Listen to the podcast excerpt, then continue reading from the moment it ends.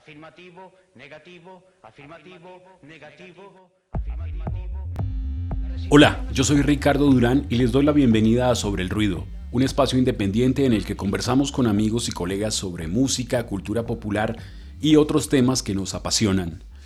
Para este segundo episodio, nuestra invitada es María Ángela Rubini, a quien conocimos durante 20 años como directora de la revista Choc, uno de los medios más importantes en la historia de la música colombiana. Actualmente María Ángela está al frente de la división andina de ADA Latin para Colombia, Ecuador, Perú y Venezuela.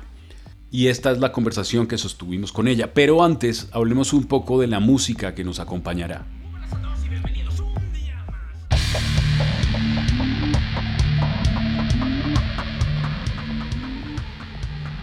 En esta ocasión la música corre por cuenta de J. García en el bajo, Amos Piñeros en la voz, Camilo Zúñiga en los teclados y las máquinas y el legendario Alejandro Duque en la batería. Ellos son Tequendama y los estaremos oyendo a lo largo de la entrevista con algunas canciones de su primer álbum, Gigantes, que deberá publicarse en el segundo semestre de este año. Pero bueno, sin más preámbulos y con la música de Tequendama, recibamos a María Ángela Rubini. Hola María Ángela, ¿cómo estás? ¿Cómo te trata el apocalipsis?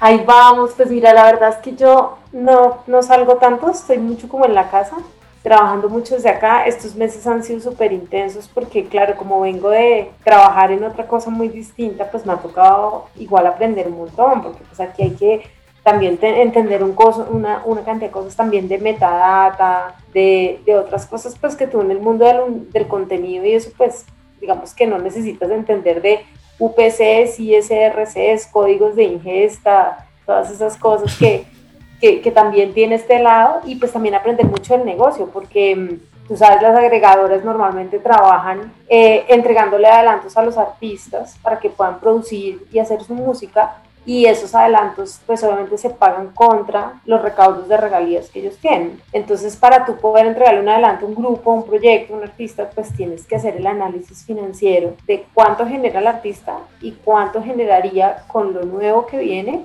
para poderle proyectar un adelanto de regalías. Entonces eso es una tareita compleja y, y, sobre todo que sabes que uno termina dándose cuenta que los números en Colombia del mundo digital de los artistas nuestros son números muy chiquitos, o sea, a excepción de, de un J Balvin o de, bueno, los artistas que están hoy en día en boom y de moda, eh, Carol G, Grace y ese tipo de artistas, cuando tú miras a artistas, por ejemplo, artistas muy grandes de la escena alternativa o rockera, pues sus números son chiquitos en digital versus lo que hacen artistas en otros países.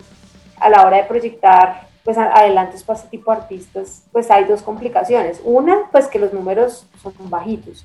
Y dos, que en este tipo de territorios tú tienes una categoría que es como artistas proven versus un proven. Entonces los proven son como esos gigantes, ¿no? Que, que tú sabes que al final van a recaudar el dinero.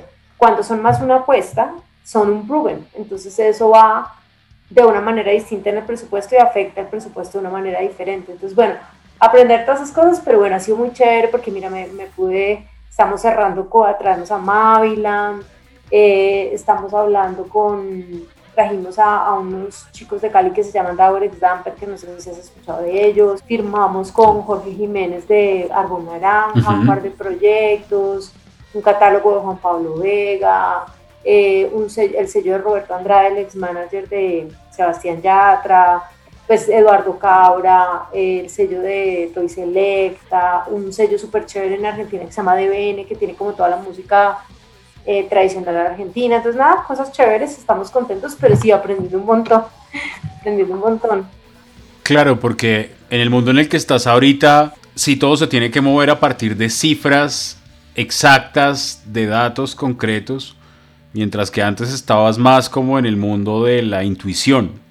Romántico, sí, no, aunque, aunque, aunque digamos que aquí estamos como intentando hacer un par de apuestas, como más desde la intuición, como de lo que yo creo que, que tiene la proyección de ser grande, y de hecho lo estamos haciendo con un par, pero tú sabes que en Colombia los artistas están tan necesitados como de ese apoyo, ese empujón, que me han llegado todos, y yo pues yo no me puedo quemar tampoco, o sea, yo no puedo firmar a todos los emergentes porque es que el desgaste para ayudar a desarrollar a esos artistas es muy, muy grande.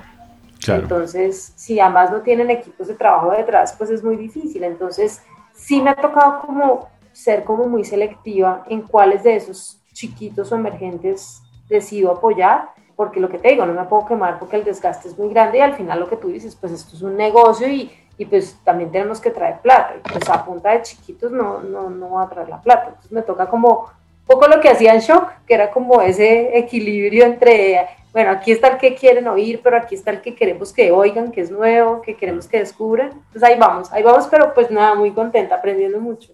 Bueno, pero devolvámonos un montón en el tiempo, porque a ti todos te conocimos en Shock, ahí te convertiste en una persona súper importante para el entorno musical. ¿Cómo llegaste a Shock? Mira, mm, yo estudié comunicación social en la Javeriana.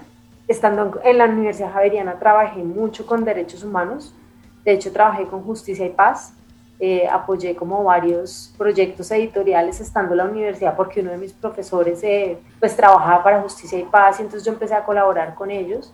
Y entonces tuve como esa, una, una sensibilidad inicial como por, por ese tema de los derechos humanos, eh, después apenas me gradué, eh, un profesor me recomendó entrar a hacer como unas prácticas en un tema de cooperativismo en la Asociación Colombiana de Cooperativas. Entonces como que ese servicio, ese tipo de, de trabajo como de, pues no sé, de, preocuparme también por los demás, de, de, ayudar a construir cosas como sociedad, como, como que era algo que traía desde la universidad. Además crecí como leyendo Mafalda y una cantidad de cosas como que generaron en mí como ciertas inquietudes desde muy chiquita. Y entonces, eh, nada, apenas salí de la universidad, yo me fui a estudiar a Boston y cuando volví, por una profesora de, de la universidad que odié, además, que se llama Marcela Riaño y que me hizo sufrir, o sea, me hizo llorar mis ojos, que era profesora de televisión. Pero como es la vida, ella me recomendó en, en, el grupo Caracol en ese momento, que era el dueño del show que acababa de nacer. Y, y, pues a mí me causó mucha curiosidad que la profesora con la que yo me había peleado tanto me hubiera recomendado ahí. Y empecé a trabajar en una compañía, eh, en la compañía, en una revista que en ese momento se llamaba Control TV, que era como la TV y novelas de hoy en día o como la vea de hoy en día. Y en el piso arriba quedaba Shock. Ahí estaba Carl Troller de editor de Shock y a mí me encantaba shock, o sea, me encantaba la parte musical, artística, y me tenían haciendo como chismes y, noticias que a mí no me gustaban, y entonces yo escribía mis textos y, y, los cambiaba para que fueran mucho más eh, sensacionalistas, por así decir, que tú sabes que así es como venden los medios que hablan de, de este tipo de contenido de entretenimiento y de farándula y esto, y yo, yo quería trabajar en shock, pues y no me sentía como tan cómoda ahí en esos primeros meses en, en, Control TV, pues obviamente aprendí y todo y me sirvió, pero yo quería estar en el show. Y entonces yo empecé como a acercarme a Troller, Troller me, me puso a hacer algunas cosas ahí como en mi tiempo libre y después Troller se fue para Miami, él se lo llevaron a Miami a, creo que fue a dirigir Maxim en ese momento, a dirigir algún medio en Miami. Y fue Troller quien le propuso a, a la editora de Control TV, en ese momento a la directora, que era Adriana Vega, que porque no me pasaban a shock, que pues como que yo tenía como el espíritu para trabajar en shock. Y nada, y ahí fue cuando se presentó esa oportunidad, me, me cambiaron de marca, por así decirlo, y pues fue, fue súper bonito para mí porque fueron los primeros años de Rock al Parque, ¿no? Eh, las primeras portadas de Aterciopelados, de Juanes, de Shakira, o sea, como esas primeras portadas de artistas colombianos me tocaron a mí eh, cuando entré a Shock. Ahí, ahí empecé muy, pues muy chiquita, porque en Control TV tampoco duré mucho y hice toda la carrera. Ah, o sea, ahí empecé y ahí me quedé. Ajá, mira que ahí me abres la puerta para una cosa y es que yo he dado varias veces una, como una conferencia acerca de los 90 y las razones por las cuales los 90 cambiaron todo en la música colombiana. Entonces ahí hay una serie de hitos y se explica qué origen tuvo cada uno de esos hitos y qué impacto tuvo. Para ti, ¿qué tuvieron los 90 que generaron ese cambio? O primero, ¿para ti los 90 cambiaron todo o no? Yo creo que sí, definitivamente, claro. ¿Qué crees tú que tuvo más bien esa década para que se cambiara todo lo que pasaba acá con la música? Pues mira, yo creo que hubo varias cosas. La primera es que obviamente yo me acuerdo muchísimo que por ejemplo cuando nació Shock, los referentes que teníamos de medios juveniles en ese momento musicales eh, venían de afuera, ¿no? Eran, eran revistas o medios importados que uno conseguía acá. Dos, eh, pasaba lo mismo con la música, o sea, nuestros referentes eran o, lo que sonaba en Estados Unidos, lo que sonaba en Inglaterra o lo que sonaba en el sur del continente, ¿cierto? O sea, el rock en español y lo que pasaba con las bandas en Argentina y en México, pero, pero realmente en Colombia como que no había una apropiación musical eh, de esos géneros. Y entonces aparece pues como un grupo como Aterciopelados que adopta el rock, casi que lo trae a lo nuestro y lo colombianiza, por así decirlo, y le mete todas estas palabras que eran muy, muy nuestras, ¿no? Y como, como, como también nuestros sonidos, y empieza, em, siento que lo que pasó en los 90 es que nos apropiamos de muchos géneros que hasta en ese momento los teníamos como un referente que venía de afuera y que simplemente consumíamos y que venía de afuera, pero que no nos pertenecía, que no nos habíamos apropiado culturalmente y siento que, que, con una banda como Aterciopelados pasó eso, ¿cierto? O, o, o pues la misma Shakira con, sus primeras canciones, o el mismo Juanes que empezó a hacer pop rock, pero pero metiéndole la música con la que él también había crecido en Medellín, ¿no? Y la música de cantina y ese tipo de cosas, pues por eso siento que cambió. Y, el hecho de que en MTV también empezaran a, a, verse las agrupaciones colombianas y a destacarse dentro de, dentro de esos tops que se hacían en, en ese momento de, de Latinoamérica, pues obviamente eso también hizo que, que todo cambiara para nosotros, porque empezamos a entender que podíamos contar el rock, el pop de una manera diferente, que era muy nuestra, ¿no? O sea, que era como, como nosotros lo, lo, lo queríamos entender y estos grupos hicieron que eso pasara. Antes no había pasado. Hmm. ¿Qué aprendizaje sientes que te dejaron todos esos años en shock? ¿Cuánto tiempo estuviste ahí? Imagínate, estuve 20 años. ¿20? Más de 20 años. Pues primero siento que tengo ese panorama de la música colombiana eh, en la cabeza, porque tuve la posibilidad de vivir como toda esa transformación y que desencadenó lo que estamos viviendo hoy y cómo se fue dando todo ese proceso.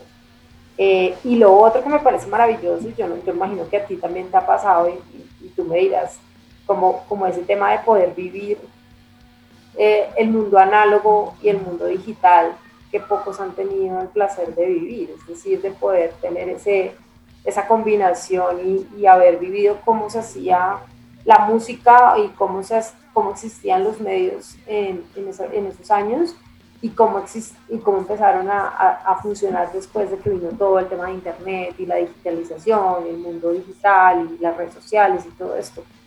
Porque hoy lo que pasa es que las nuevas generaciones del mundo análogo casi que lo desconocen por completo, ¿cierto? Y muchos que crecimos, muchos que crecieron con el mundo análogo, tampoco se interesaron luego por el mundo digital. Yo no sé si a ti te pasa, pero yo siento que yo tengo esos dos universos.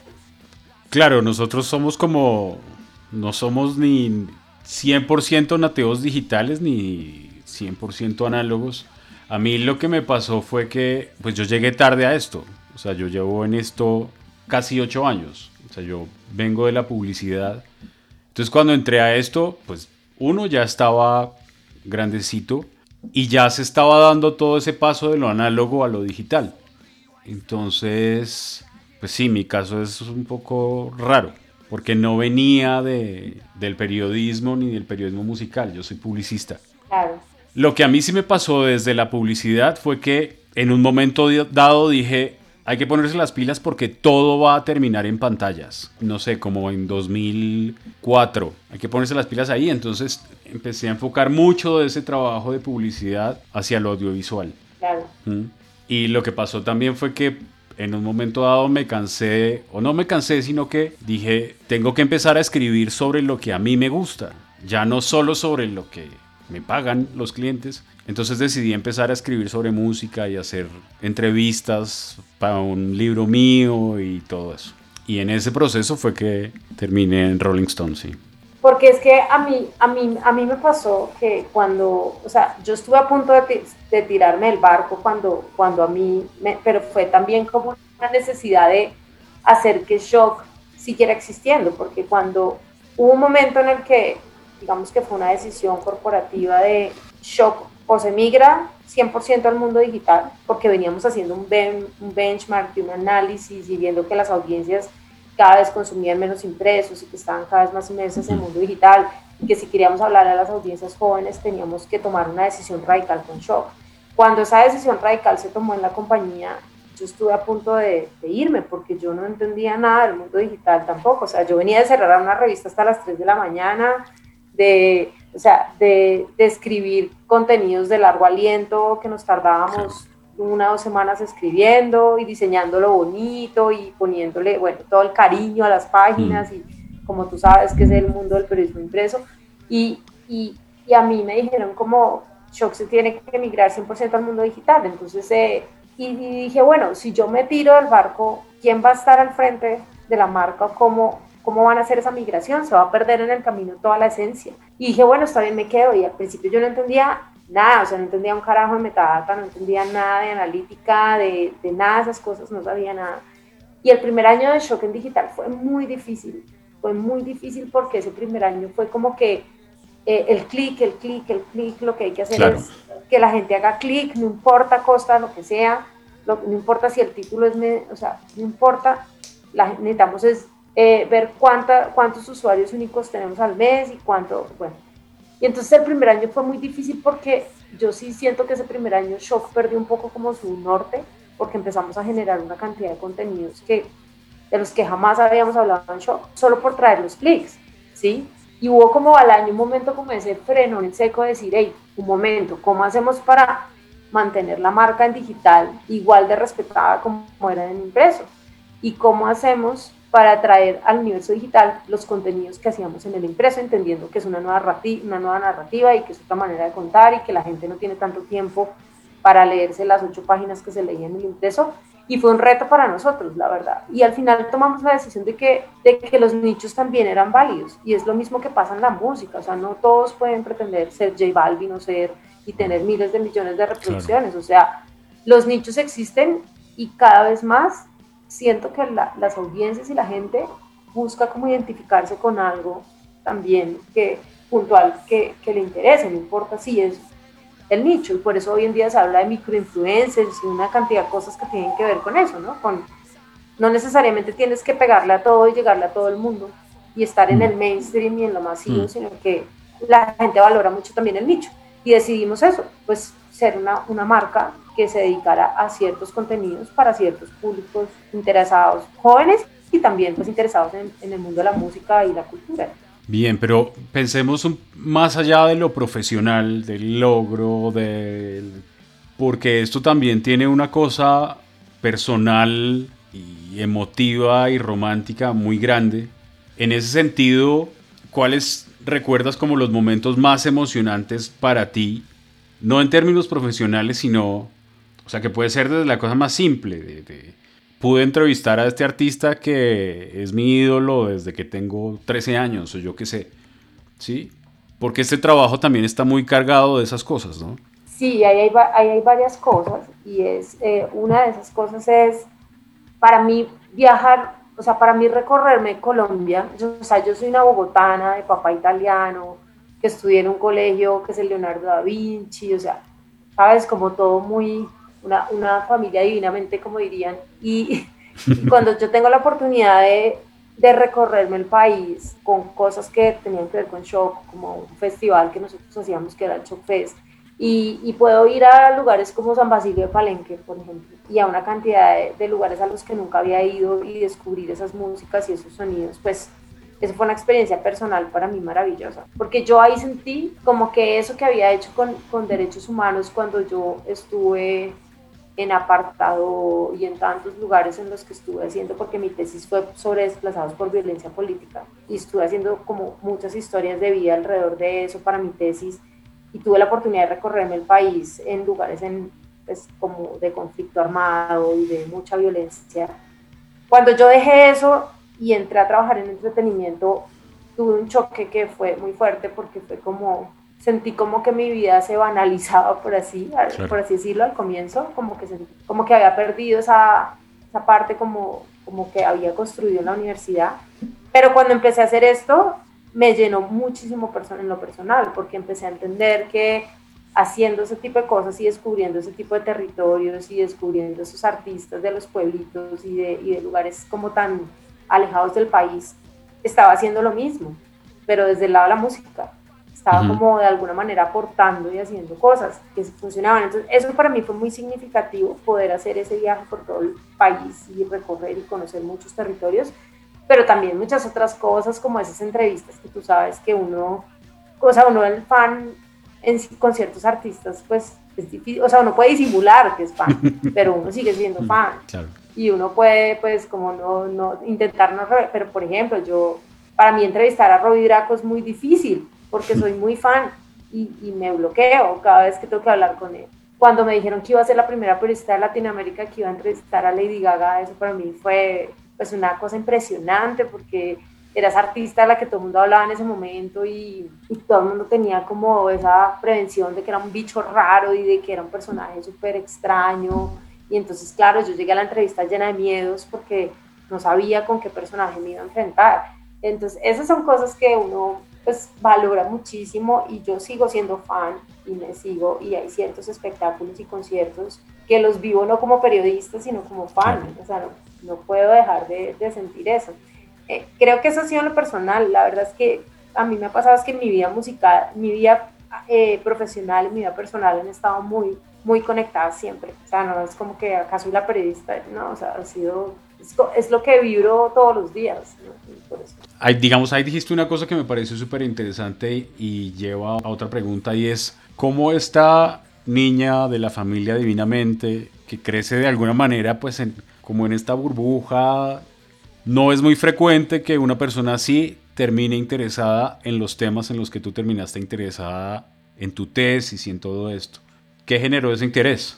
Yo creo que la universidad o sea, yo creo que algunos profesores de mi universidad, lo que te digo, Danilo Rueda, que trabajaba con, con, pues, con Justicia y Paz en ese momento, eh, crecí leyendo mucho porque mi papá era gerente eh, comercial de Planeta cuando yo estaba muy chiquita, entonces creo que la lectura a uno también, ¿no? Como que le muestra otros universos distintos a esos universos con los que uno crece, que son esas sensibilidades que no sé, que cuando te enfrentas a eso por primera vez y descubres que no todo es como tú lo vives, sino que hay otras realidades que no están, que no son las que tú tienes en el día a día, pues esa sensibilidad flora. Yo, yo me acuerdo que cuando yo estaba haciendo mi tesis y volvía de todos estos pueblos a los que viajaba a reconstruir historias de vidas de niños víctimas de la violencia, que me contaban sus historias haciendo dibujos y los dibujos eran súper fuertes para mí verlos eh, yo volví a mi casa y yo lloraba cuando me bañaba con agua caliente, o sea, yo me atacaba a llorar en la, en, la ducha, porque no entendía porque yo tenía esos privilegios y otras personas en este país vivían de una manera tan, tan distinta a la que yo vivía. Y, y sí, creo que fue eso, creo que uno siempre en la vida tiene ciertos personajes que lo sacan de su zona de confort y yo puedo decir que en mi caso personal, pues, pues un profesor de la universidad hizo que eso pasara. Y se lo agradezco infinitamente porque si no, tal vez eh, lo que pienso, o sea, como veo hoy cuando veo una noticia o cuando leo una noticia o cuando escucho a un político hablar o cuando sería muy distinta si yo no hubiera tenido esa posibilidad de tener esa experiencia. O sea, seguramente estaría tragando entero como, como muchos de los colombianos y, mis peleas internas familiares son muy, fuertes y prefiero no hablar de muchos temas porque sé que, que no entienden lo que yo intento explicarles de, de, cómo, de cómo funcionan muchas cosas en este país. ¿no? Ahora pasemos eso a la música y a lo artístico, porque yo siento desafortunadamente muchos de los, no todos, pero muchos de los más grandes artistas que tenemos acá, pues son como un poquito ciegos a esas realidades. Como que llega un punto en el que después de cierto grado de popularidad, como que ya no puedo seguir metiéndome con esos temas. ¿Cómo ves tú eso? ¿Qué perspectiva tienes de las posiciones políticas que asumen los artistas acá? Digamos los más grandes, los más mainstream. ¿Cómo entiendes eso? Pues claro, es que yo lo que siento es que ya tienen equipos de trabajo tan grandes también detrás y que cualquier cosa que digan, aparte de los equipos de trabajo que les dicen ya esto, esto mejor no lo haga, mejor no se meta en este terreno, ¿cierto? Eh, aparte de eso, pues ya tienen miles de millones de seguidores. Hemos visto cómo las redes sociales, cualquier cosa que digas puede ser usada en tu contra, ¿no? O puede ser tergiversada, incluso te cogen solo el pedacito en el que dijiste mm. algo y, y se quedan con ese pedacito y pues al final todos estos artistas que ya son grandes desafortunadamente o tienen relaciones con marcas muy grandes o, tienen negocios muy grandes que involucran eh, ciertas cosas o trabajan para grandes compañías eh, o multinacionales o majors donde también ese tipo de cosas pueden ser contraproducentes. Entonces como que al final prefieren quedarse en el, en el lugar seguro, ¿no? El lugar seguro es, así lo piense, mejor no lo digo, porque si lo digo me puede afectar o puede perjudicar mi, mi, carrera. Y lo hemos visto aquí cuando, cuando los que son uribistas, los que no son uribistas, entonces el que es uribista porque dijo, el que no es uribista porque dijo.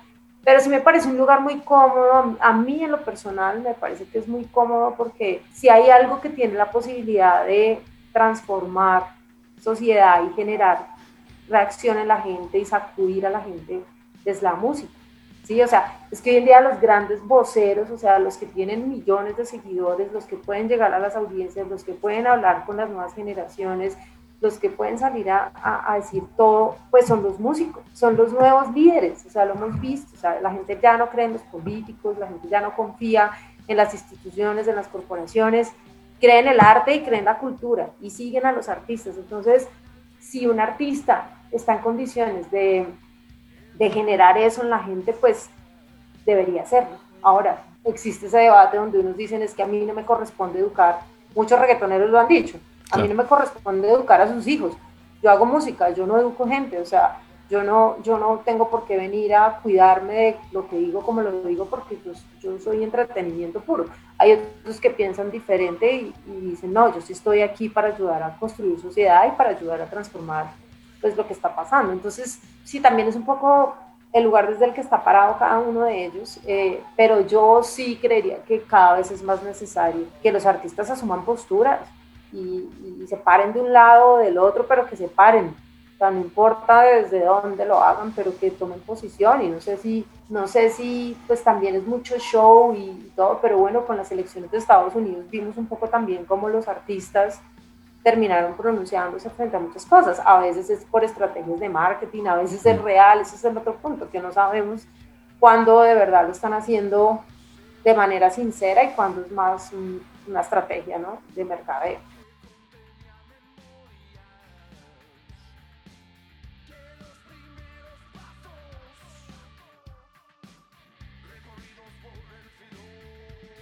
Hay, yo creo que hay ese rollo de el arte y el entretenimiento que no debe, pues yo creo que no deben verse como extremos ni como opuestos, pero pues sí hay unos para mí que son artistas y otros que son solo entertainers. De acuerdo. Ahora, también está el problema de esa comodidad de cuando me conviene soy artista, cuando me conviene soy entertainer.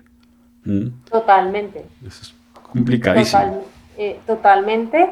Y, y, creo que creo que lo que también les ha hecho hacerlo de esa manera es pues lo que ha pasado con, muchos últimamente cuando se pronuncian frente a algo, ¿no? Mm. Entonces como que también tienen tantas implicaciones sus, sus testimonios o lo que dicen que, que ya preferido, pero sí, pero cuando hay que hablar de Black Lives Matter, por ejemplo, entonces ahí sí todos hablan de eso, o cuando hay que pronunciarse por, por algún, porque es que todo el mundo está hablando de eso, entonces ahí sí lo hacen. Es, es muy difícil además cómo poderles quitar esa máscara y entender, hmm. entender cuándo, cuándo de verdad lo hacen real. Creo que los músicos más vieja guardia fueron más, más, osados en su momento hmm. que lo que, o sea, o más reales por lo menos con, con esas, con en, esa osadía que lo que, lo, que lo que son hoy en día muchos artistas. Hoy en día es todo muy maquillado, o sea, todo es muy producido, muy maquillado, muy premeditado y se vuelve una tendencia y cuando se vuelve una tendencia entonces todos tienen que estar metidos en la tendencia y, se pierden todo.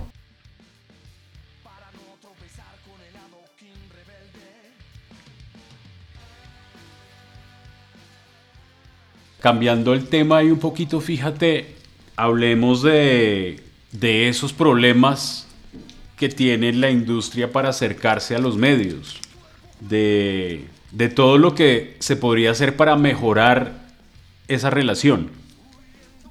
Pues ahí hay varias cosas. Lo primero es que, claro, eh, muchos artistas, sobre todo de la escena independiente, eh, trabajan con equipos de trabajan con equipos, perdón, que son como el amigo del primo, el hermano, la mamá manager, eh, y, muchos de estos pues no tienen idea de, de, cómo es llevar un equipo de trabajo o cómo desarrollar y trabajar un producto, porque al final pues estos artistas hacen su música y crean su música, pero al final esto de cara a los demás hay que presentarlo como un producto, ¿no? O sea, como es algo que te estoy mostrando y te estoy presentando. Entonces, eh, nosotros tuvimos siempre muchos problemas en show con esto porque, porque además siento que los artistas y sus equipos de trabajo no llegan a los medios en el momento que lo tienen que hacer. Llegan sin tener claro un plan de trabajo. Me pasaba mucho a mí, no sé si te pasaba, pero era como que los artistas concentraban todo su esfuerzo en hacer su canción. Pero de ahí para allá, una vez tenían la canción lista o la lanzaban, no sabían qué tocaba hacer después de eso. Entonces, en ese sentido, creo que muchas veces se acercaban a los medios equivocados. A mí me pasó muchas veces donde yo les decía, no entiendo qué puedo hacer yo por ti. O sea, como que este producto o este proyecto no es, no es para show. Claro.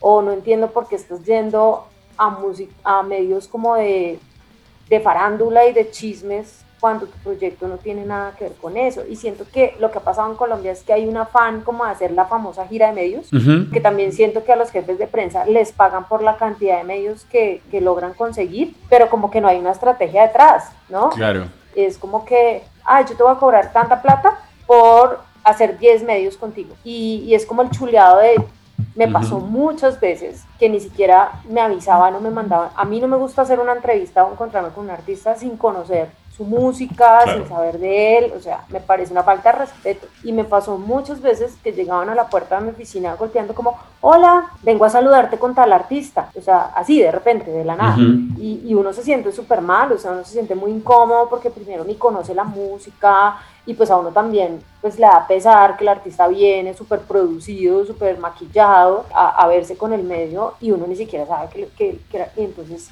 eso me parece a mí una falta de respeto. Hay una falla muy grande y es que creo que de, parte de los artistas y de los jefes de prensa que no se preocupan por conocer a fondo los medios. Quieres salir en muchos medios, pero no sabes cuáles son las secciones de este, no sabes cuál es la línea editorial de aquel. Entonces, no puedes proponer nada serio porque no sabes a dónde te estás metiendo, pero quieres estar ahí aunque no lo conozcas. Quieres estar en una revista que no lees. De acuerdo.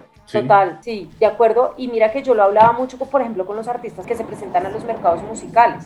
Yo siempre a los artistas, cuando yo tenía que ser jurado o tenía que analizar artistas para, para mercados musicales o tenía que dar algunas charlas de cara a ellos previos al mercado, yo siempre les decía, miren, estudiense los compradores, o sea, estudiense quiénes son los que están viniendo a comprar su música, averigüen quiénes son, porque además hay una cosa y es que puede que no todos te den la cita, pero si tú te cruzas en el pasillo y tú te estudiaste el personaje y reconoces su cara y sabes que te interesa porque es que hace el festival Afropunk, que tu música tiene relación con eso y puede ser interesante, pues vas a ir a la fija a poder tener una conversación con ese personaje.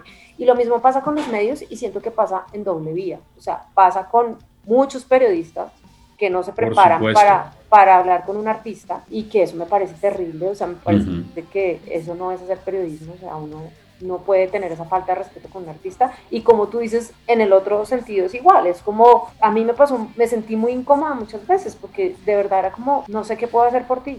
Los medios también tenemos una responsabilidad grande en todo ese problema. Hay medios que uno veía que parecía que tuvieran la entrevista plastificada. ¿Por qué tu banda se llama así? Y al final te voy a preguntar, ¿y ahora qué sigue para ti? Y cuatro o cinco preguntas. Un cuestionario predeterminado, sí, sí, sí. Claro para salir del paso con cualquier artista sirven las mismas cinco preguntas y es un desastre. Entonces, claramente los medios también tenemos ahí una gran responsabilidad en la preparación y en la seriedad de las cosas. Y no sé si a ti te pasó mucho, pero eh, a, mí me pasó siempre que, que, los artistas llegaban a shock un poco agobiados de venir de una gira de medios donde les habían preguntado una cantidad de cosas absurdas y decían como, uy, qué bien siente donde uno puede hablar de su música, de su arte ¿sí? De, de, la composición, de la producción, de, de, la música y no de con quién está saliendo o, ¿cierto? Exacto. Y, y, mira, yo siempre tuve una práctica que fue hablar con un artista mucho rato, así fuera a hacer una notica muy chiquita. O así no fueras a hacer nada. O así no fuera a hacer nada. Porque, porque es que para llegar a hacer algo, tengo que conocerte. Exactamente. Exactamente, entonces mm. creo que eso también hace sentir muy bien a, a, los artistas porque además pues tú y yo sabemos que cada vez en Colombia son, son menos los medios especializados en el periodismo musical y para un artista es muy frustrante no tener con quién hablar de, de, cómo hizo su música o de cómo, de lo que hay alrededor de su proyecto musical. Entonces, siempre los jefes de prensa les tienen que sacar esos highlights eh, para vender eh, en el comunicado, que muchas veces poco o nada dicen de lo que es el, el proyecto musical. Sí, tenemos un problema gravísimo. Y el otro problema gravísimo que, que tenemos, y no es porque quiera sonar como abuelita de la industria de la música, pero el problema es que las nuevas generaciones de periodismo pues no se han curtido en la calle, ¿sí? No, no han hecho la calle que nosotros sí hemos tenido que hacer. Ellos, muchos llegaron a crear contenido desde un computador, sentados frente a un computador sin salir a la calle. Y yo sí creo que eso hace mucha falta. Eso hace mucha falta. Ir a ver las bandas, ir al barrio donde, donde a la calle donde se formó tal agrupación, eh, no sé, en, vez de estar googleando y hacer solamente phoners, se hmm. pierde mucho de la mística también, pues de lo que es escribir. Sí, y yo creo que esta circunstancia de la pandemia está afectando claramente el periodismo musical en ese sentido. Ahora que, que hablabas de eso, me acordaba cuando hicimos la portada de Alcolíricos, cuando yo me senté a escribir, tenía ocho horas de grabaciones. Pues era un infierno de trabajo para sacar eso adelante. Claro. Y ahora pues tenemos este vacío y creo que no solo está afectando el periodismo musical, y ojo porque acá entiendo tu posición que estás ya del otro lado, pero yo siento que al no contar ya con los ingresos de la música en vivo, como que la industria se quitó el filtro y está sacando todo. ¿Sí? es completamente cierto. Entonces, pues yo, o sea, ya no son 40 mil las canciones que suben al día de Spotify, sino que deben ser más. Sí más de 60 mil. Y sin filtro, entonces seguramente, o sea, como que hemos perdido un poco, esto nos ha quitado un poco la, la oportunidad de tener criterio y de ser más exigentes y esto. Y el, es volumen, volumen, volumen. O sea, ves el, en Spotify el último disco de Foo Fighters y está dos veces. Está el disco y está el disco con comentarios. Claro. Entonces ya es... Para, para garantizar más streams, claro, total. Claro. ¿Qué perspectiva tienes tú de eso? De la forma en que la pandemia nos puede estar afectando tanto a los medios como a la parte artística. Digamos que antes de responderte eso hay una cosa que, quería sumar mientras te escuchaba hablar y es que hay, hay algo que también que a mí me genera mucha angustia existencial, por así decirlo, y es que desafortunadamente cuando uno va a internet también a buscar un poco la historia de la música colombiana, ¿no? Y a, y a ver la documentación que existe, de, de todo, desde nuestros cantadoras hasta, hasta muchas cosas que son como muy relevantes de la memoria de nuestra música y de nuestros sonidos y de nuestros artistas, todo es muy escueto, ¿cierto? Todo es muy escueto en digital, a menos de que alguien haya escrito un libro o, no sé, por ejemplo, tus podcasts o irse a las revistas impresas de Rolling y de Shock, pues como que ahí está la memoria del país en términos musicales, pero más allá no hay, no hay mucho y en la medida en que el periodismo musical sea cada vez menor, pues peor. O sea, yo no sé cómo va a ser en 10 años la documentación de lo que está pasando hoy en día. ¿no? Eso, eso es como muy preocupante. Y, y del otro lado, pues mm, yo, este tema de la democratización de, de, que todo el mundo puede hacer música, ¿no? Porque puede hacer, pues también es, es, complejo porque, porque sí, porque los contenidos pierden como esa curaduría. Eh, pero es que al mismo tiempo uno ve que muchos de los, de los más chiquitos como que ya ni les interesa, ni se preocupan, ¿sí? O sea, a mí alguien una vez me decía, ay, pero ustedes por qué se preocupan tanto por la ortografía, si es que las nuevas generaciones ni siquiera se fijan en la ortografía o en la redacción, y pucha, para uno que, que creció como con, esa, con ese tema de, de, las reglas básicas de, del periodismo o de escribir, pues es terrible. El otro día me pasó, mira, me pasó con, con alguien que me estaba presentando un proyecto y yo intenté como ponerle comas, como organizárselo bien y alguien me dijo, no hagas eso, no hagas eso porque se pierde toda la esencia del proyecto, porque es la manera en que habla, es la manera en que quiere, y, bueno, al final digamos que terminé entendiendo la posición, pero a veces es complejo y siento que, que eso es lo mismo que está pasando con esto, y es que en el mundo digital eh, muchas cosas son válidas y la pandemia lo que nos ha hecho además es como, siento que durante la pandemia fue como que más que la forma, era el fondo de lo que había en el contenido. Entonces como que no importaba si, si, o no importa ya si el video está pixelado o no está pixelado, si está bien hecho, si está mal hecho, si está mal escrito o está bien escrito. Era como lo importante es el momento de captar eso. Eh, y, cuesta, ¿no? Cuesta como, como aceptar que las cosas son así. Em, eh, sí siento que la, que la pandemia como lo que hizo fue predominar que hubiera como una oportunidad en ese contenido antes de, de, si estaba bien hecho, bien grabado, bien escrito y parece ser como algo muy de la nueva de la nueva tendencia, ¿no? Sí, cada vez uno ve menos cosas bien escritas o videos eh, bien contados con narrativas como cuidadas.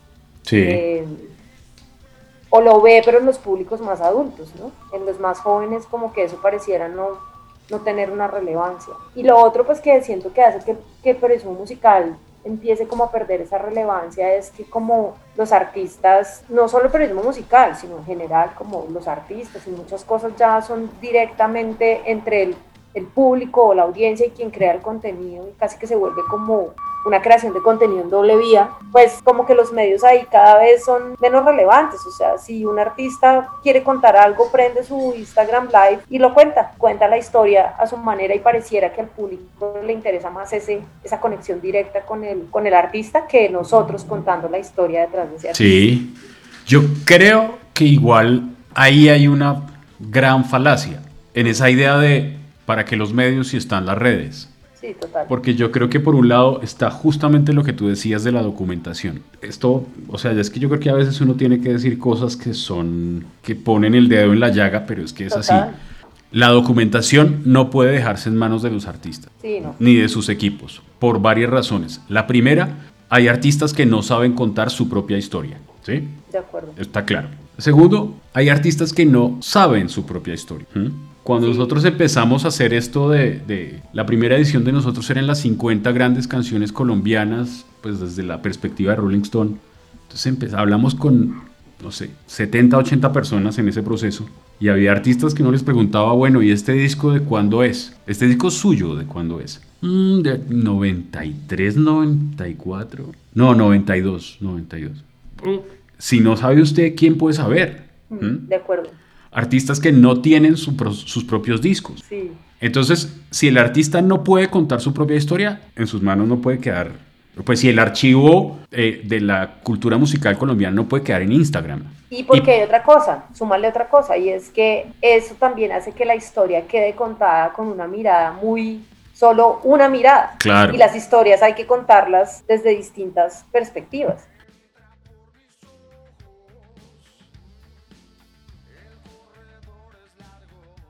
Y a esto súmale, uno podría hacer una serie de podcasts sobre esto, y es la dificultad que tenemos los colombianos para trabajar en equipo. ¿Mm? Entonces, el que es jefe de prensa tuyo hoy, dentro de dos meses ya no es tu jefe de prensa, el que es tu manager hoy, ya dentro de tres meses no va a ser tu manager, y así. La otra vez yo me ponía a organizar tarjetas de presentación de esto. Es una locura esta vaina.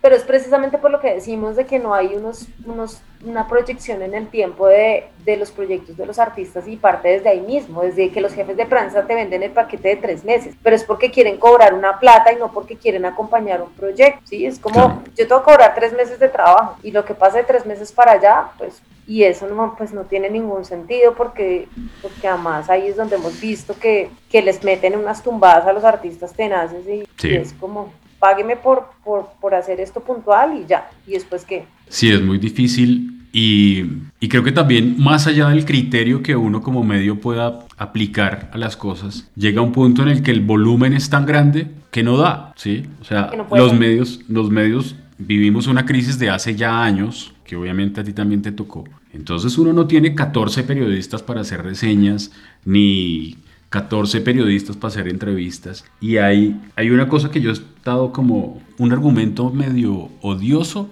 pero me parece que es necesario, que he estado involucrando en algunas de mis charlas a partir de un cálculo que hice, y es una entrevista de media hora que yo le hago a usted, a mí me puede representar cinco horas y media de trabajo. Desde que la gestiono, la gestiono, la preparo, la hago, la edito, la publico, todo eso, cinco horas y media. Entonces, pues yo no tengo ni tiempo ilimitado ni gente ilimitada. Entonces ahí la pregunta fuerte es para los artistas es ¿por qué dedicarle cinco horas y media a usted y no al otro? ¿Mm? Es horrible la pregunta, pero hay que hacerla. No, y es lo que ellos se tienen que preguntar a la hora de llegar a un medio a presentar un proyecto, ¿no? Y, y lo que tú dices, cada vez, y y eso de que cada vez son menos los periodistas, Súmale que el proceso de formación, como se contratan tantos practicantes, pues hay un proceso de formación incluso dentro del medio de esos periodistas, entonces se, gasta más tiempo, porque están ayudando a editar, eh, diciéndole esto le falta de verdad un sentido a este texto, o hay que investigar más, o esto de dónde salió, y eso es otro trabajo adicional.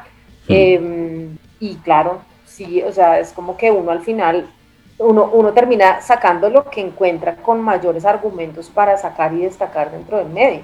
Y es muy, es muy tenaz que los artistas no entiendan eso. O sea, los artistas se rayan, ah, es que entonces que ya no apoyan la escena y que es que no sé qué, y que entonces, y no, no es eso, es que, es que no están los argumentos. ¿Sí? Y nosotros, yo te contaba, no sé si te contaba, pero nosotros con el profe alguna vez tuvimos una conversación de, de vamos a dejar de ser la casita de beneficencia de la música colombiana, o sea, no más. O sea, nosotros hemos apoyado mucho la escena, hemos acompañado muchos procesos, pero, pero si nosotros no empezamos como a exigir, ¿no? También, pues no solo porque sea música colombiana, entonces como la música colombiana está de moda, entonces toca sacar todo, no porque de hecho nivel de exigencia es más grande cada vez, porque hay mayores estándares de referentes en todos los géneros que nos permiten decir, hey, sabes que todavía no, el proyecto no está listo para, para mm. ser visible, o sea, para, para dedicarle el cariño y el tiempo que, que, que, tú esperas.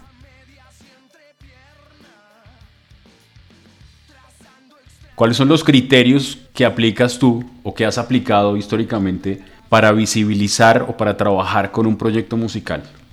Hay una cosa y es que los artistas no se dan cuenta porque para ellos su proyecto, o sea, ellos son el ombligo del mundo y les parece que su proyecto es único y, especial. Pero nosotros, tú y yo sabemos que escuchamos música todos los días, que el 80 o 90% de las cosas suenan todas igual. Sí. Igual, sin diferencial. Es decir, que la misma canción la podría hacer este artista o este y tú ni te das cuenta quién la está haciendo. Entonces, al final yo siempre lo que he hecho es como cuando algo me sorprende, no importa si está mal producido porque uno siempre, y creo que eso lo curte a uno también eh, el, el, ser jurado de convocatorias o el ser curador, cuando tienes que escuchar 300 artistas, como que empiezas a, a coger eso y es que, que, tú definitivamente te detienes donde sientes que hay algo. Y, y, y, no sé cómo es, sale como de las vísceras, pero también del conocimiento, obviamente el conocimiento musical, de, de muchos elementos, pero uno siempre sabe cuando ahí hay algo. Y me ha pasado con muchos proyectos que mi primera impresión es como, no sé si me gusta o no me gusta, y eso también me genera una curiosidad mayor. Mm. Cuando eso pasa es porque también hay algo ahí. Eh, pero, pero yo siempre pues me he fijado en eso, ¿no? En, en, en, que sea en la unicidad, en que sea realmente un proyecto que suena distinto a todo lo demás, que arriesga, que tiene un concepto, que tiene como una estética, una manera de contar, desde la letra hasta desde lo visual. Y siempre fue así y me, y me fue muy bien. Y no es tan difícil de lograr por lo que te digo, porque el 90% de las cosas son igualíticas. Hay cosas que son igualíticas que uno sabe que van a funcionar, pero por otras razones. Claro. Porque tienen la plata para moverlo, o porque mm. es la tendencia del momento y pues lo que pasa hoy en día con el reggaetón, que entonces si se pegan a la, a la formulita seguramente va a sonar, pero eso no quiere decir que el proyecto sea único y especial, No, no, quiere decir eso. Y, y, esto le pasa a uno cuando se encuentra a un chimo psicodélico, cuando se encontró a un Messier Periné, o mm. cuando se encuentra a un Dauer X Damper, e, ese, ese tipo de proyectos que uno dice, hey, aquí pasa algo interesante. Eh, y en eso me baso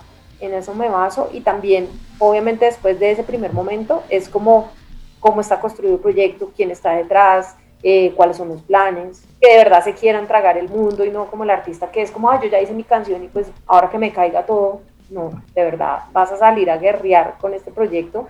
Y la otra cosa es la tarima, o sea, porque también hemos aprendido que, que la producción todo lo puede y que el estudio todo lo puede, pero que cuando tú ves el proyecto en vivo, el proyecto se cae de su propio peso y un proyecto que no funciona en vivo, pues por lo menos a mí sí me, me pone a dudar mucho de si apoyar ese proyecto o no. Claro. Bueno, y ahora que, que, hablabas de eso, también me acordaba de una cosa y es que está ese discurso de apoyar lo emergente, de apoyar lo nacional y demás. Y yo tengo todavía taco así de las revistas de Rolling Stone de, de la primera etapa esta. Y entonces a veces me gusta mirar, estas son las 20 bandas colombianas que la van a romper en 2008. Y solo una, y solo una con una pasó algo. no, solo una sigue existiendo hoy. Sí, eso nos pasaba mucho en show. Sí, total. Entonces, no es que uno no quiera apoyar estas cosas emergentes, sino que como ya es tan fácil producir música, es necesario dejar que la cosa se asiente, que, que el niño aprenda a caminar para ver si lo ayudo a correr, porque hay una cosa muy complicada con el tema de la plata empujándolo todo y las redes empujándolo todo. O sea, en estos días me llegaba un comunicado de prensa anunciando que no sé qué banda estaba grabando su primer EP. ¿Y yo qué hago con eso? Sí. Sí, pues muy bien, mucha suerte, Sí, y es un poco lo que te decía que es lo que hablábamos mucho con el profe, y es precisamente lo que tú estás diciendo, es como para, para dedicarle de verdad esfuerzo, tiempo y a una apuesta musical, cada vez hay que pensárselo más, como que hay que tener muy claro como, como su plan de trabajo, al menos a mediano plazo, y ir acompañando a poco, pero muchas cosas ya sí, ya no se pueden acompañar desde ceros porque, porque muchas cosas se están quedando en el camino, o sea, se quedan en menos de nada, se quedan ahí en el camino. Y también es porque los equipos no nacen sólidos, porque hay conflictos en la banda, porque el equipo de trabajo no tiene idea de lo que está haciendo. Eh, son muchos factores y definitivamente aquí pasa mucho. O sea, la coladera es impresionante. De todo lo que sale versus lo que sobrevive es, es impresionante.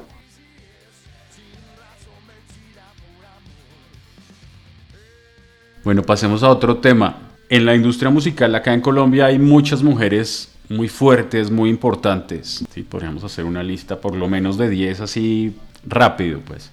Pero lo más valioso, creo yo, es que hayan sobrevivido y se hayan convertido en, en personajes tan relevantes en medio de todo el machismo y en medio de todo este rollo tan complicado ¿Cómo ha sido tu experiencia y cómo ha sido tu perspectiva? ¿Cuál es tu perspectiva frente a ese desafío de una mujer colombiana en la industria musical? Lo primero es que mm, para mí sí hubo momentos muy difíciles. Hubo momentos en los que ejerciendo yo como directora, tenía un cargo de editora, ¿cierto? Sí.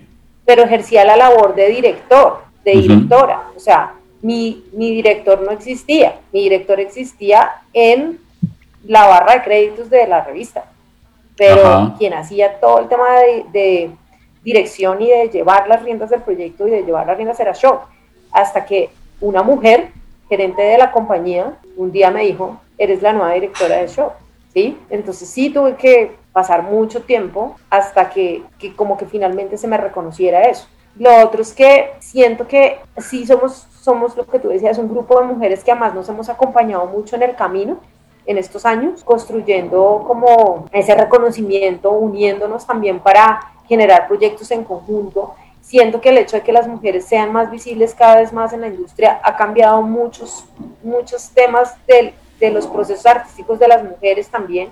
O sea, a mí me parece increíble que hoy la industria de la música colombiana tenga a una Malan, ¿cierto? Pero tenga una Caliuchis, pero tenga una Goyo, tenga unas mujeres muy diversas, cada una parada desde su lado y desde, desde su propia perspectiva de ser mujer y de, y de hacer un proyecto musical desde, lo, desde el lado femenino, porque es que además lo que pasó es que ahora hay muchas mujeres detrás de las mujeres que están eh, siendo las líderes de proyectos musicales. Y eso cambia todo, porque eso cambia que el proyecto tenga que venderse de una manera donde sabemos todos que durante mucho tiempo, entonces si no sales y muestras todo, no te vistes de esta manera y si no haces esto, no vas a triunfar en la industria de la música. Y eso es porque había hombres detrás pensando en la mujer como una cosa y como un objeto que tenía que vender su música de una manera porque si no, no iba a funcionar. Y afortunadamente todas esas barreras se han ido tumbando y hemos visto como, lo que te digo, como muchas mujeres cada una parada desde lo suyo está siendo exitosa. Y eso se debe a que cada vez somos más mujeres en la industria. Y uno sí o sí definitivamente lo quiera o no, pues como que tener el lado femenino eh, en la construcción de un proyecto musical cambia muchas cosas. Cambia la manera de contar, cambia la forma de, presentar el proyecto, le da confianza a esa mujer que es artista porque, porque hay otras mujeres detrás. Entonces, nada, eh, yo sí siento que durante mucho tiempo, lo que te digo, a mí me pasó, me tardé mucho como en poder salir a la superficie, a la luz, pero lo logré y creo que cada vez más en las compañías eh, de, de, música, en las majors y en la industria, cada vez más el tema de las mujeres cobra más fuerza y, y más y más fuerza. Entonces, nada, yo, yo estoy muy contenta versus lo que era 20 años atrás esto.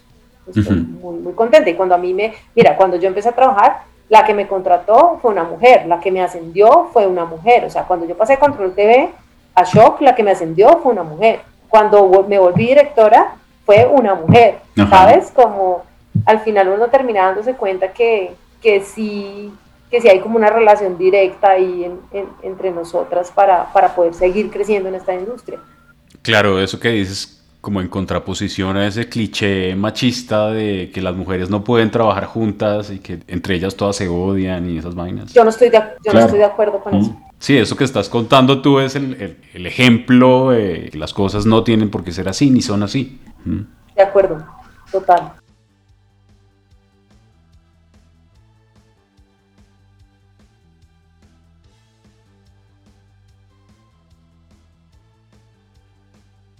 ¿Qué artistas colombianos crees tú que han merecido mejor suerte de la que han tenido? Mira, a mí, por ejemplo, me impresiona mucho el caso Cepeda. A mí Andrés Cepeda me parece un artista increíble. No, no entiendo a veces por qué internacionalmente no ha tenido más relevancia. ¿No? Me parece, por ejemplo, que un Humberto Pernet fue pionero de mucho de lo que pasa hoy en día en la música colombiana. Y me, me, eso es como, no entiendo, es, es, es fue pionero, fue pionero de, muchas de las cosas que están pasando hoy. Sí, él estaba en todo eso, comienzos de siglo con, con, Richard Blair, con Iván, con toda esa, toda esa gente que se estaba moviendo ahí, él estaba Total. metido de cabeza. Mm. De pronto muy adelantado a, a, a, lo que, bueno, y lo que siento es que muchos de ellos también pues no tenían el, el universo digital a disposición para que de pronto las cosas hubieran sucedido de una manera diferente. Mm. Pero se me viene en la cabeza esos. Hay géneros que siento a veces como estancados, pues como el rock un poco, pero también siento que ha sido porque estamos en una era en la que las colaboraciones y el tema de las fusiones se, se ha vuelto como la moda y la tendencia y pues definitivamente el rock de pronto no cabe tanto ahí y quiere mantener su, su esencia y como, como género y pues obviamente de pronto se pierde mucho entre ese otro mar de colaboraciones, featurings, perreo, mm. todas estas cosas, ¿no? Pero sí, diría que, de pronto eso es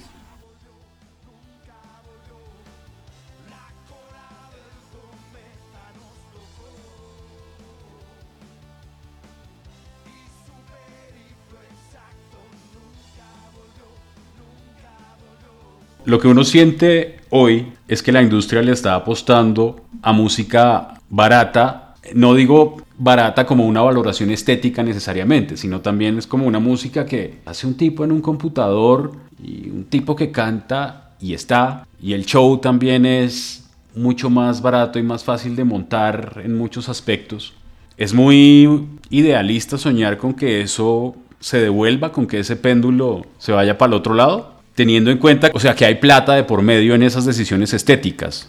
Sí, pero mira que lo que sí he visto es que al menos en la parte de composición y de, y de algunos cantautores, eh, uno sí ve a la gente muy conectada con ellos, eh, pero igual la música es muy simple, lo que, lo que te decía ahora, es como muy fácil de hacer con, con una guitarra en el cuarto, mm. eh, como muy orgánica, sin tanta, sin tanta banda o sin tantos instrumentos y, sin tantos músicos. Eh, pero sí siento que hay en las nuevas generaciones, eh, en algunos artistas, como un valor por esa parte de la letra y de conectar con la historia que se está contando.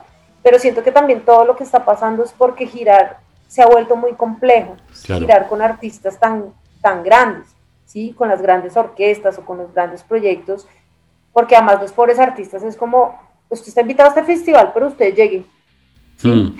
Usted llegue. Y entonces el pobre artista que tiene una banda de 13 músicos dice, ¿cómo hago para ir a ese festival si tengo 13 músicos y me toca llegar?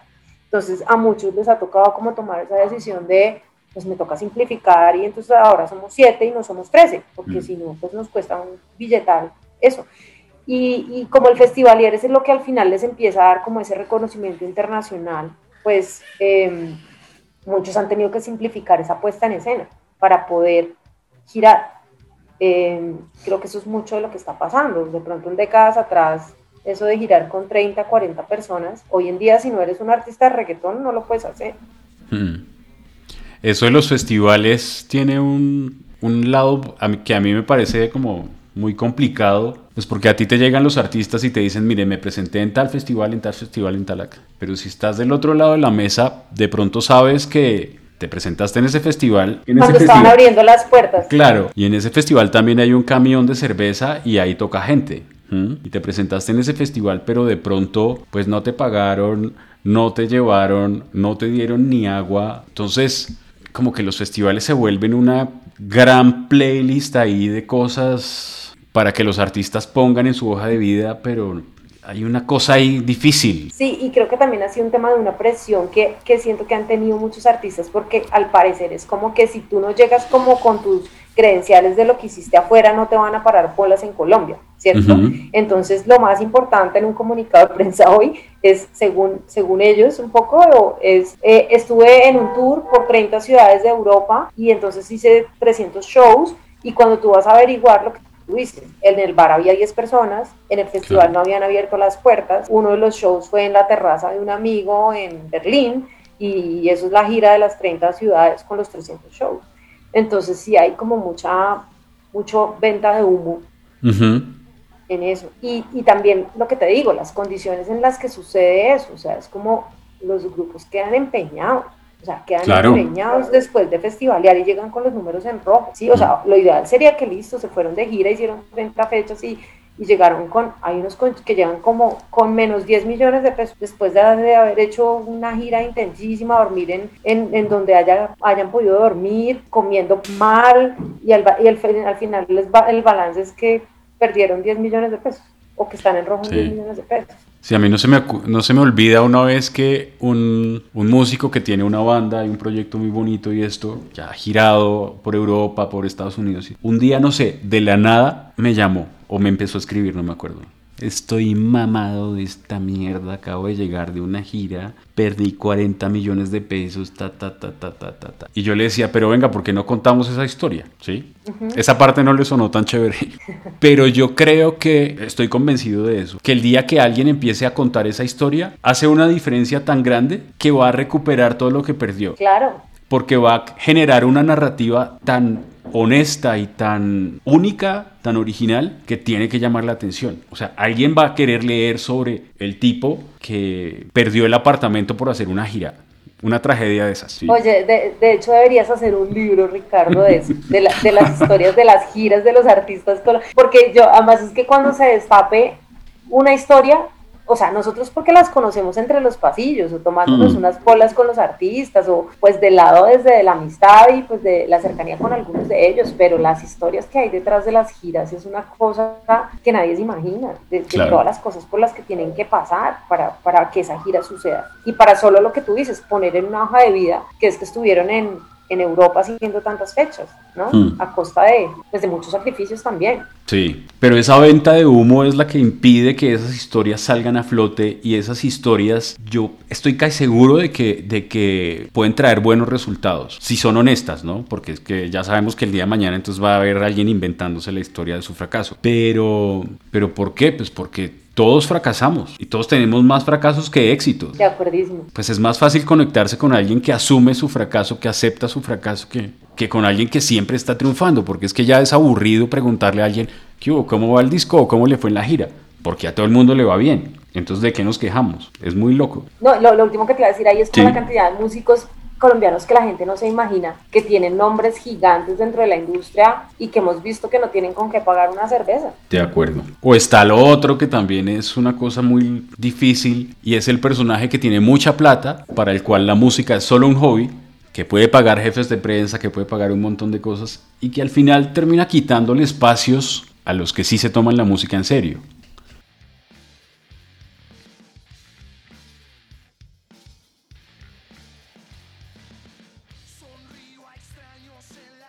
Para terminar, te quería preguntar una cosa. Es muy frecuente que, que oyes, oigo de todo. Yo, a mí me gusta esto, a mí me gusta aquello, todo. Pero pues realmente nadie oye de todo. ¿Qué músicas no entiendes o no toleras? ¿Con qué músicas no has logrado convivir?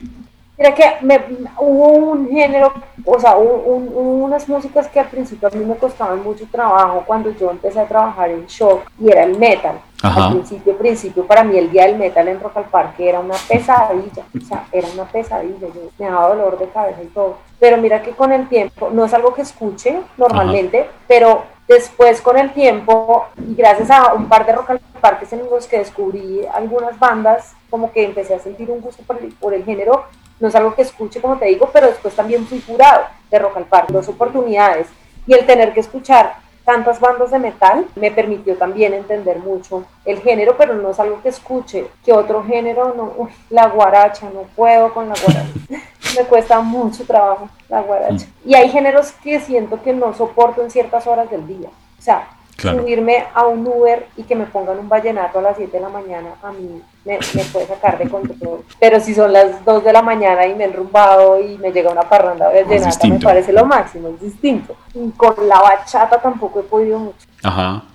Romeo Santos, sí. ¿no? Sí, sí, sí, como Romeo Sa- sí, como que hay, hay en la bachata un poquito no tan, no tan. Creería que esos son como los géneros, crecí con, pues mucho con el tango por mi papá, pues crecí con, con la música de plancha por mi mamá, ¿no? Lo, lo, que, lo que pasó es que sí crecí como con muchas músicas cruzadas eh, por, por los gustos de la familia, he sido como muy tolerante con, con, con la mayoría de los géneros, pero obviamente sí hay unas cosas que, que me gusta escuchar, pero, pero también depende el mood y la hora del día. Claro. María Ángela, muchas gracias. No a ti, qué maravilla. Y gracias por, por esta conversación. Esta ha sido nuestra conversación con María Ángela Rubini. Tuvimos la introducción musical a cargo de Gregorio Merchán, de su álbum Sin Miedo, y durante la entrevista nos acompañaron las canciones de Tekken Dama. Si usted ha estado con nosotros hasta este punto, le agradezco infinitamente. Esto ha sido Sobre el Ruido y espero que nos oigamos pronto. Un saludo, use tapabocas y lávese las manos.